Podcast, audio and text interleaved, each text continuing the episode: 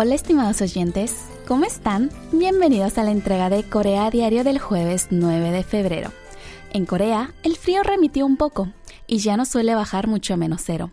Esto hace que cada vez más personas salgan a ejercitar al aire libre. Es más, la semana pasada, en un sendero cerca de mi casa, me sorprendió ver que había muchísimas personas de la tercera edad ejercitándose. Algunos se veían tan bien que sentí que referirme a ellos como ancianos no era lo más apropiado. De hecho, en la entrega de hoy les hablaré de los resultados de la encuesta de personas mayores de Seúl y de lo que consideran los seulitas como tercera edad. También les contaré cómo están las cosas en Myeongdong, uno de los distritos más turísticos de Seúl, pues ya no vienen tantos turistas chinos, aunque personas provenientes de otros lugares llenan las calles del distrito. Tenemos esto y más en la entrega de hoy, así que les invito a quedarse los próximos minutos en Corea a diario. En la conducción les acompaña Enanam, quien les da la bienvenida con esta canción. Escuchemos Saludo de Amor de Sia.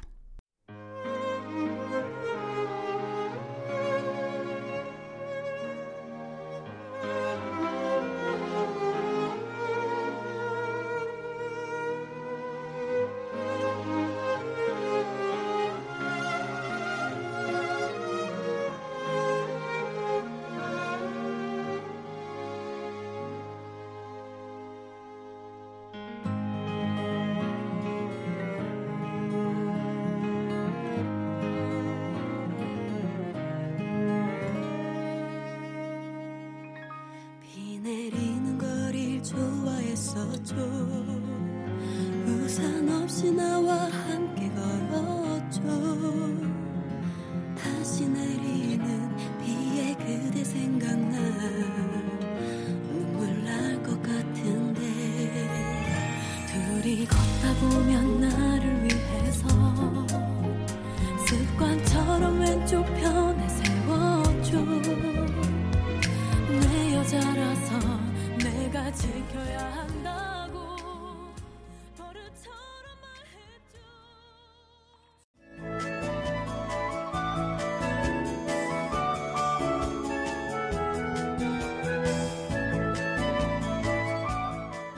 ¿Desde qué edad se puede considerar a alguien de la tercera edad?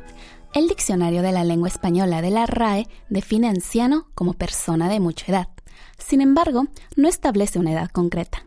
La percepción de anciano es subjetiva y varía para cada individuo, pero seguro que la edad que se consideraba como anciano en el pasado ya no coincide con el concepto de vejez de hoy día, y Corea no es la excepción. Según un reciente sondeo, la edad que consideran ancianos los seulitas es de un promedio de 72,6 años. Esto es 7,6 años más que lo establecido por la ley que marca 65 años, e incluso más de los 70. La nueva edad a debate para que los mayores puedan viajar gratis en el metro, 5 años más que la actual establecida en 65 años. Lo que acabo de mencionar es el resultado de la encuesta de personas mayores de Seúl 2022, realizada por el gobierno metropolitano de Seúl desde junio del año pasado entre 3.010 seulitas mayores de 65 años. Dicha encuesta se realiza cada dos años desde 2012 y los resultados se usan como datos básicos para establecer políticas para mejorar la calidad de la vida de los ancianos, algo importantísimo para Corea, pues este país asiático se está convirtiendo poco a poco en una sociedad envejecida. La edad promedio de los encuestados este año fue de 73,5 años. Los de 65 a 69 años fueron mayoría, con un 35%, seguidos de un 25% de los de 70 a 74 años, de un 19% de los de 75 a 79 años y de un 21% de los de 80 años o más. Otros datos interesantes del sondeo es que la proporción de personas mayores que trabajan fue del 42% un aumento de 6,5 puntos porcentuales desde 2018. Un 30% de ellos respondió que desearía mantener su trabajo actual, un 5% más que en 2018. De entre los encuestados que afirmaron seguir trabajando, un 28% eran trabajadores por cuenta ajena y un 31% trabajadores por cuenta propia o autónomos sin empleados. El tiempo promedio que llevan en el empleo actual es de 15 años, y en general trabajan cinco días a la semana.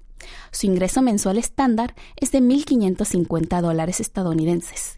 El 12% de los encuestados respondió haber sufrido depresión durante la última semana.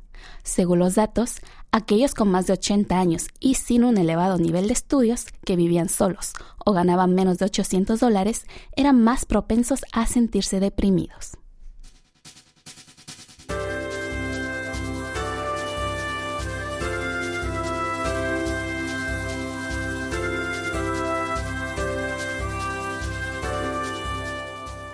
Si alguna vez han buscado información para viajar a Corea del Sur, seguramente les sonará la zona de Myeongdong.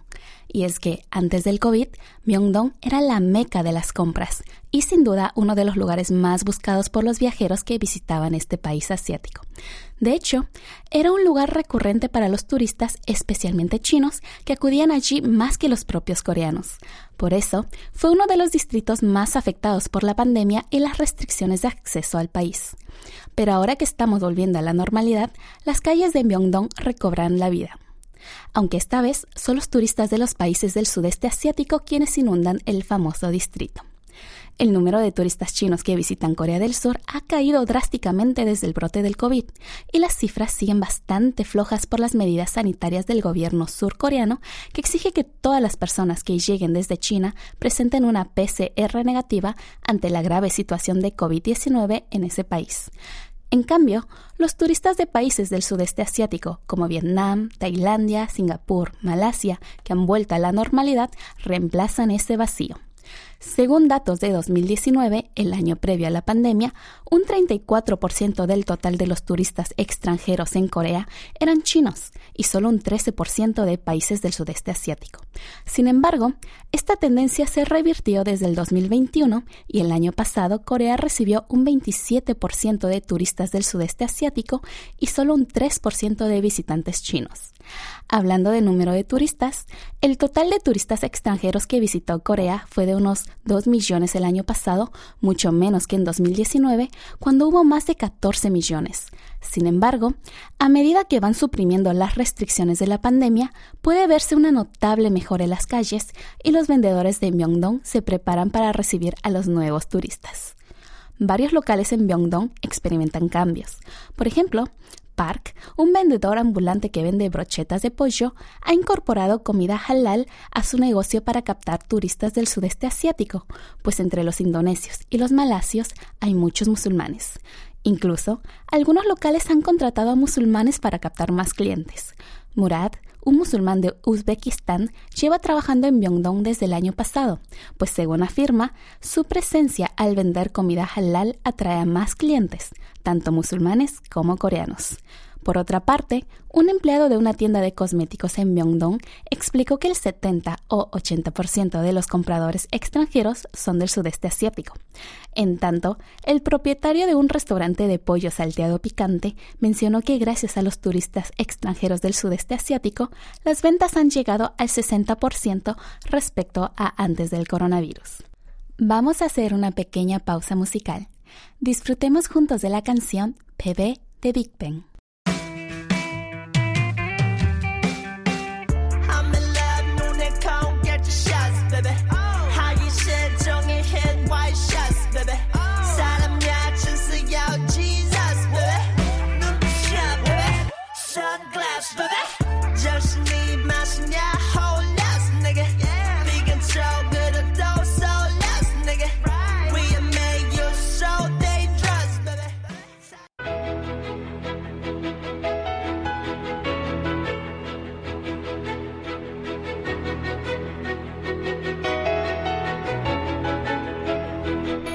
Con nombre propio. Hola amigos, Daniela Yu les da la bienvenida a Con Nombre Propio, espacio donde presentamos a personajes destacados de la sociedad surcoreana. El protagonista de esta semana es Yoon Jong-hee, musa del cine coreano que falleció en 2023.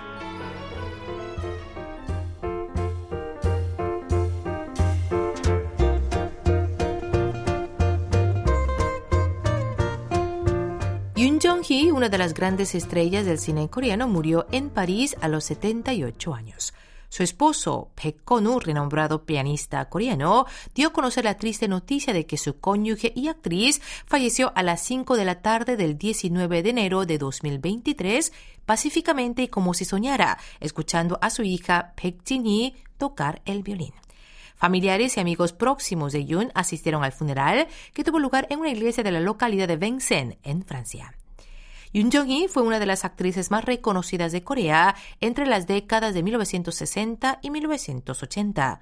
Su nombre real es Son Mi-ja y nació en la ciudad portuaria de Busan en 1944. Debutó en la gran pantalla en 1967 con la película Sorrowful Youth, tras competir en una audición a la que acudieron unas 1.200 candidatas. Con ese film también dio el salto a la fama, llegando después a participar en más de 300 obras cinematográficas. Entre los títulos de su filmografía figura Niebla, El bigote del general, Sol de medianoche, Amor en la playa, Historia de una chamana, Viaje nocturno, y Una salida espléndida. La icónica intérprete surcoreana fue reconocida con numerosos premios a lo largo de su trayectoria artística, incluido el de Mejor Actriz en los premios Dragón Azul o Chongnyeong de 1972, uno de los más prestigiosos galardones de cine de Corea del Sur por la película La aldea de las ostras, dirigida por el director Chong Jin-woo. En 1973 decidió mudarse a Francia para estudiar cine, donde conoció al pianista Baek Konu. La pareja se casó posteriormente en 1976 y tras ser galardonada como mejor actriz en los premios de cine Taejong por su papel en la película Ban Mu Bang, estrenada en 1994, se alejó del mundo de la actuación.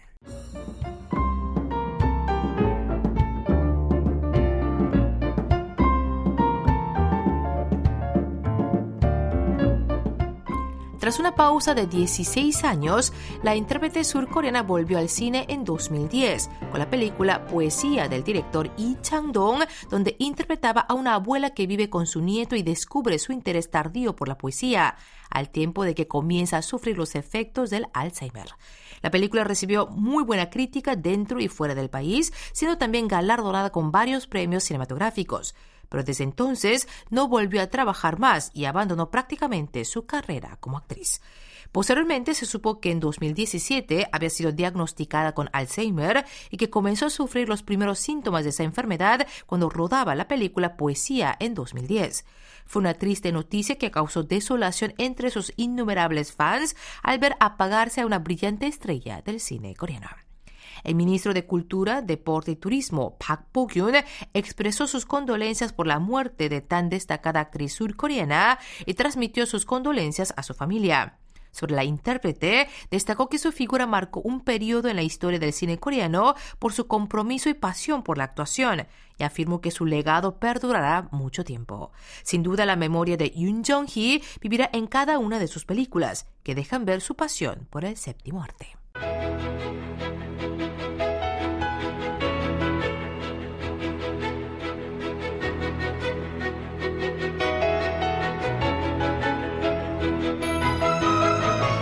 Así finalizamos con nombre propio. Mil gracias por su sintonía y hasta la próxima semana.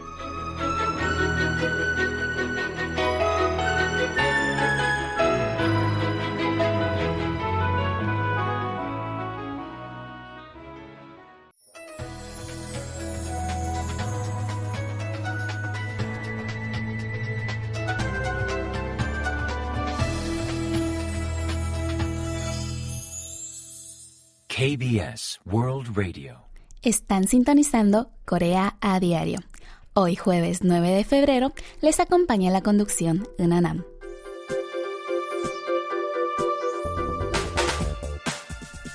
Parece que ya no hay límites para la inteligencia artificial y cada vez la IA nos sorprende más mostrando su capacidad en cosas que antes era terreno reservado para los humanos como el arte y diseño. Por ejemplo, el año pasado en la competencia de arte anual de la Feria Estatal de Colorado, obtuvo la cinta azul un trabajo creado con inteligencia artificial. Corea, conocido por ser uno de los países más innovadores del mundo, no se queda atrás de la tendencia y algunas empresas surcoreanas ya están desarrollando esta tecnología. Una de ellas es Kakao Brain, la empresa filial de Kakao, el conglomerado especializado en TIC y famoso por su aplicación de mensajería Kakao Talk. Kakao Brain es una compañía especializada en inteligencia artificial que busca ser líder en tecnología IA. Siguiendo dicho objetivo, esta compañía surcoreana lanzó recientemente Carlo, un servicio de inteligencia artificial que genera imágenes únicas combinando varios estilos a partir del texto que escribe el usuario. También tiene funciones para crear una imagen a partir de otra ilustración o para modificar solo determinadas partes de una imagen. Este increíble servicio de inteligencia artificial actualmente solo está disponible en inglés, pero pronto estará disponible en coreano. Tal vez muchos todavía desconfíen de la calidad del trabajo de una IA, pero la habilidad de Carlo ya ha sido reconocida por el mundo del arte. Cacao Brain realizó una exposición con las obras de Carlo en diciembre del año pasado en colaboración con Tumin, un pintor hiperrealista, y las siete obras expuestas se vendieron durante la muestra. Sin embargo, a algunos les preocupa que se abuse de la IA para crear ilustraciones provocativas o que pueda generar problemas de plagio al usar obras de imágenes existentes para el aprendizaje. Fuentes de Cacao explica que están desarrollando una tecnología para prevenir esos problemas, con soluciones como restringir ciertas palabras, no permitir mostrar imágenes que revelen demasiada piel o incorporar un algoritmo que compara y filtra imágenes del conjunto de datos aprendido. Como las imágenes son un lenguaje universal, el servicio apunta a mercados extranjeros desde el inicio. Los usuarios de Carlo de América del Norte están ampliando la base de datos, compartiendo y creando comunidades entre ellos. Y la empresa también busca expandir esta plataforma revelando el Big Data utilizado para desarrollar Carlo.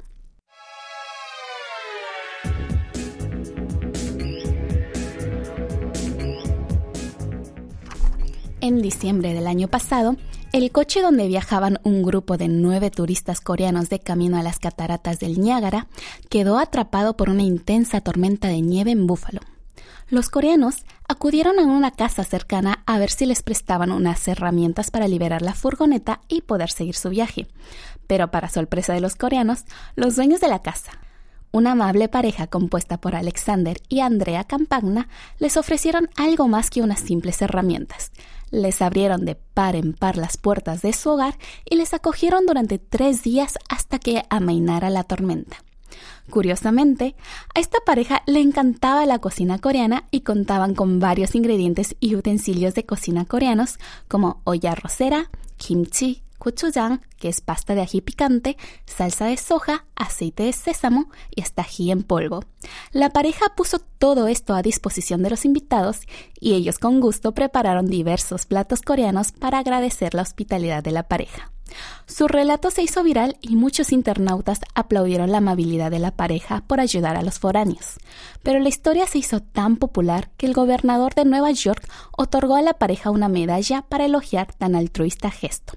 Pues si los coreanos hubieran seguido su camino, probablemente se habrían vuelto a quedar atrapados en la nieve con temperaturas por debajo de los 20 grados bajo cero y vientos que superaron los 100 kilómetros por hora. En agradecimiento, la Organización de Turismo de Corea ha decidido obsequiar a la pareja con un viaje a Corea del Sur por su hospitalidad. Así, en el mes de mayo viajarán a Corea durante una semana. Además de reencontrarse con los turistas coreanos a los que acogieron en su casa, también visitará los principales enclaves turísticos de Corea del Sur. Asimismo, podrán experimentar diversos ámbitos de la cultura coreana, como el K-Beauty o sesiones de belleza coreana y el K-Food, algo que no podría faltar pues la pareja es amante de la gastronomía coreana. Para Chesok, jefe de la sucursal de la Organización de Turismo de Corea en Nueva York, explicó que decidieron invitar a esta generosa pareja estadounidense a Corea como muestra de agradecimiento por haber socorrido a los coreanos. Añadió que con este gesto esperan transmitir al mundo que Corea es un país que no olvida la ayuda recibida y siempre devuelve los favores.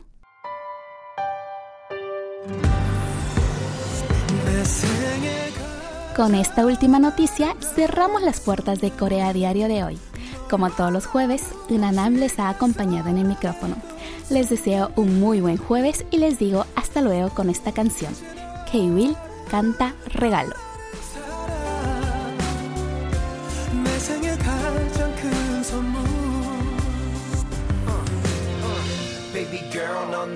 나만의 천사. 아름다운 네 모습은 날 반하게 하니까 어두웠던 나의 삶에 한 줄기 빛처럼 다가와 내 손을 꼭 잡아준 그대여. 힘들어도 아파도 그대 너 때문에. 넘어져 쓰러져도 힘을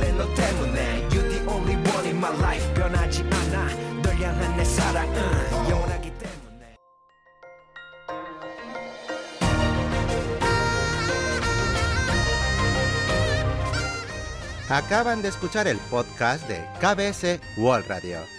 Hay muchos más contenidos en wall.kbs.co.kr barra Spanish. Gracias por seguir en sintonía.